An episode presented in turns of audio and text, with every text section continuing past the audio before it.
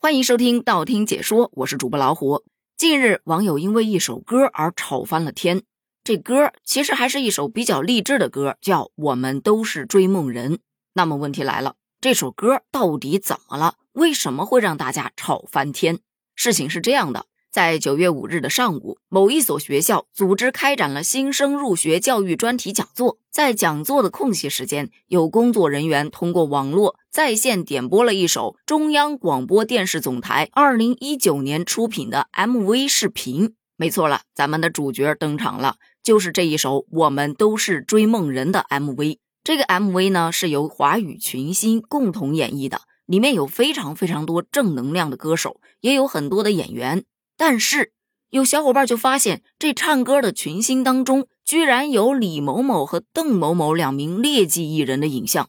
随后，校方的工作人员就立刻停止播放相关视频。但是，这个事情发生之后，还是引发了社会广泛的关注。这不，学校就发了一则声明：不好意思啊，给广大公众带来了困扰。播放视频的那一位工作人员敏感性不够，对视频音乐播放内容把关不严，造成了不良的社会影响。我们一定进行严肃的批评教育。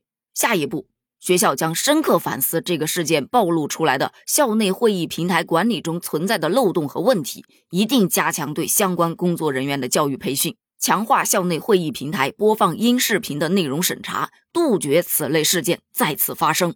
对此，网友表示并不买账。有人觉得这学校是否是小题大做了？多大点事儿啊？至于吗？我把这视频翻出来看了一下，发现，嗯，确实是有这两名劣迹艺人，每个人大约有四五个镜头，而且这镜头基本都不超过一秒钟。毕竟人这是群星演唱，星确实挺多的。而对于咱们这种平时不怎么太追星的人，也就是听听歌，看看这画面传递出来的，还是挺喜气洋洋的，压根儿也不会去在意谁是谁，更不会去深究。但是对于青少年来说，他们可是追星的主流群体，所以学校啊提高一定的敏感度也是个好事儿。教育毕竟还是要严把关嘛，在这一点上，大家也似乎达成了共识。但是产生了另外一个争议：劣迹艺人的历史作品到底能不能看？有说一部作品不光是个别劣迹艺人的个人财产吧？它是整个剧组乃至投资方、制作方、推广方许许多多人的劳动成果。如果因为个别人的违法犯罪行为，就使得众多人的劳动成果不能实现价值，未免过于浪费了吧？反方观点表示，你把一杯香醇美味的酒倒进一桶污水当中，你得到的是一桶污水；你把一杯奇臭无比的污水倒进一桶香醇美味的酒里头，你得到的还是一桶污水。俗话也说。一粒老鼠屎搅坏一锅羹，可能是一点点，对于大局的影响并不大。不管是掺了一勺污水的一桶酒，还是掉入了一颗老鼠屎的一锅羹，对于身体健康可能没有太大的危害。但是你喝得下去吗？不膈应人吗？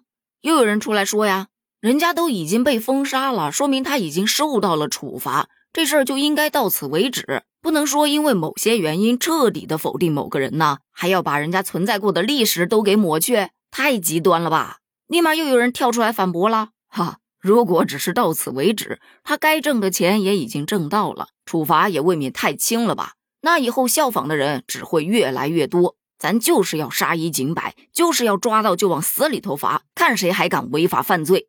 可还有小伙伴表示啊，历史作品都是已经上过线的了。人家演员的钱也拿到了，群演的钱也拿到了，后面的工作人员的钱也都拿到了。唯一受损失的，他大概就是制作方了。他们也不知道演员会去作奸犯科呀，这锅让他们扛也太冤了吧！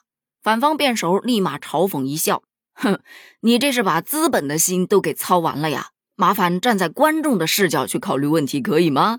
再说了，就算站在制片人的角度，这也是一件好事儿。”你想啊，可以让他们在挑选演员的时候严把质量关，让艺人去加强自我约束，以及让剧组及公司去设个门槛。如果因为个人原因影响整体，就要做出相应的赔偿。这样的约束才能尽可能的去遏制那些劣质艺人的产生啊，风气一下子不就正过来了？依然有不服气的，如果是农民犯罪了，我们吃下的粮食是不是要吐出来呀？设计师犯罪了，他盖的房子是不是得毁掉啊？个人犯错跟他的作品有什么关系？反方辩手再次被气笑了。这个偷换概念啊，真是一把好手。请问你知道你吃的这碗米饭种出来的这位农民叫什么吗？你又是否知道你住的这一栋房子是出自哪一位设计师的手呢？艺人那是公众人物，他是有社会示范作用的，这一点上是其他行业都不能相比的。所以，作为公众人物，更要约束好自己的言行举止，尤其对那些沉溺于饭圈文化的青少年，要进行正确的价值引导和思想教育，要帮助他们去树立正确的世界观、人生观、价值观。我总结了一下，其实大众对于封杀劣迹艺人是支持的，只是对于他们的历史作品的下架产生了那么一点点的小争论。那对于你来说，你觉得因为一个人有劣迹而连累整部剧？合理吗？欢迎在评论区发表你的观点哦，咱们评论区见，拜拜。